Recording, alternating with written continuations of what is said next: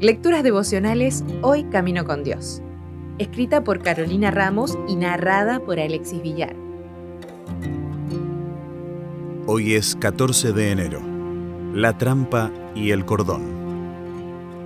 Líbrame de las trampas que me han tendido y de los engaños de los que hacen el mal. Salmo 141.9. Se sentó en el cordón, apoyó los codos sobre sus rodillas y hundió el mentón entre sus manos.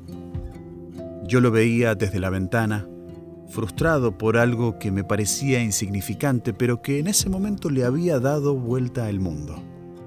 Unos segundos antes había estado jugando con sus amigos, como de costumbre, en la calle que separa su casa de la mía. Sus juegos y sus risas me hacían recordar a las tardes de mi infancia, y su alboroto inocente me hacía sonreír pero las cosas cambiaron repentinamente. El juego cesó y dio lugar a la pelea. Ahí lo escuché gritar suplicante, no seas tramposo. Claramente no hubo pedido de disculpa y el juego se disolvió. Cada participante salió hacia un lugar diferente y en la calle reinó el silencio, pero también la tensión.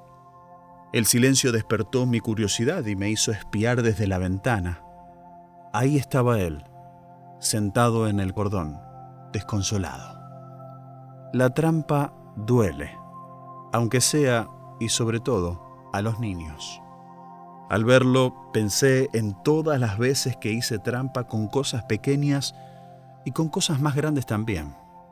Trampas que quizá solo Dios vio, pero que a la larga terminaron trayendo dolor a otros y a mí, momentáneo o duradero. Es que es muy fácil engañar y muy difícil reconocerlo.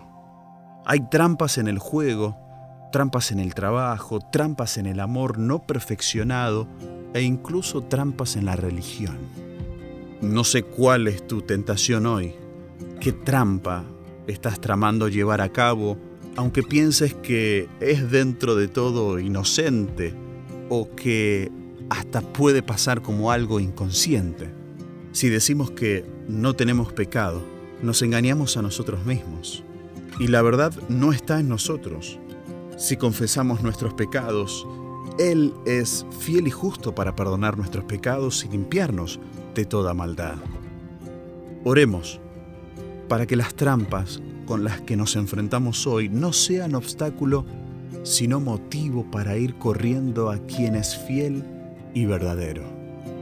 Al día siguiente el cordón estaba vacío y la calle llena de alboroto hablaba de reconciliación.